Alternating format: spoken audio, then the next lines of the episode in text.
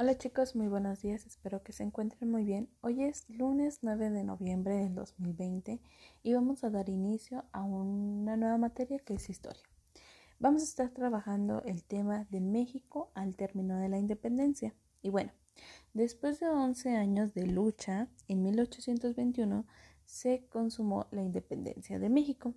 Muchos mexicanos creyeron que el país pronto se iba a convertir en una nación rica y fuerte. Sin embargo, las circunstancias en las que México este, nacía a su vida independiente no estaban eh, exentas de problemas. Las guerras habían causado estragos en la sociedad y la economía. La población había disminuido y muchas actividades estaban decayendo. ¿Qué significa? Que a lo mejor la agricultura, este, los comercios más, más bajos no estaban teniendo los mismos recursos que antes se tenían.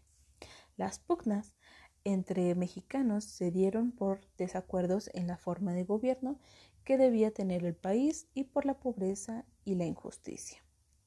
A ello se agregan los problemas con el exterior que se tradujeron con los, en las ocupaciones de puertos, invasiones, guerras con varios países y la pérdida de territorio. Les voy a estar enviando un video para que ustedes recuerden lo que estuvieron trabajando en cuarto año, sobre todo, sobre todo lo que estuvo pasando en la independencia, ¿sale? Todo este cambio que hubo, qué, qué, peleas hubo, qué guerras estuvieron más, más fuertes y qué es lo que provocó todo esto. Y cuando terminen de escucharlo van a tener que responder en su cuadernillo de trabajo a varios cuestionamientos.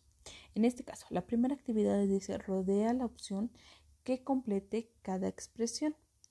Van a tener que elegir, van a tener que hacer este, lectura a varios eh, a varias oraciones y luego van a tener que completarlo como mayor quede, eh, que tenga concordancia a esta información. Por ejemplo, viene en la segunda.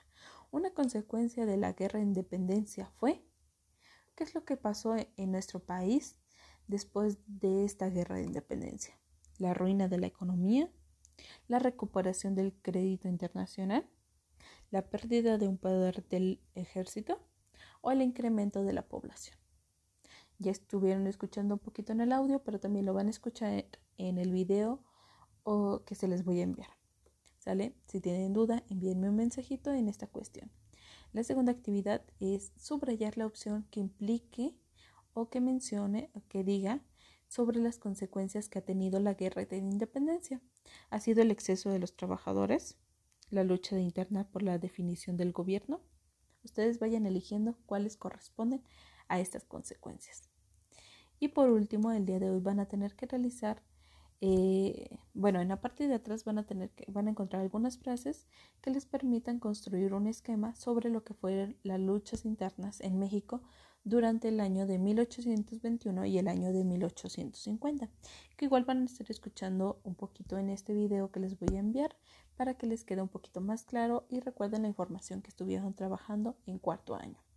Recuerden, estas luchas internas pues tienen unas causas y la consecuencia, pero igual esta información viene en la parte de atrás de este cuadernillo de historia para que se les facilite más contestar esta cuestión.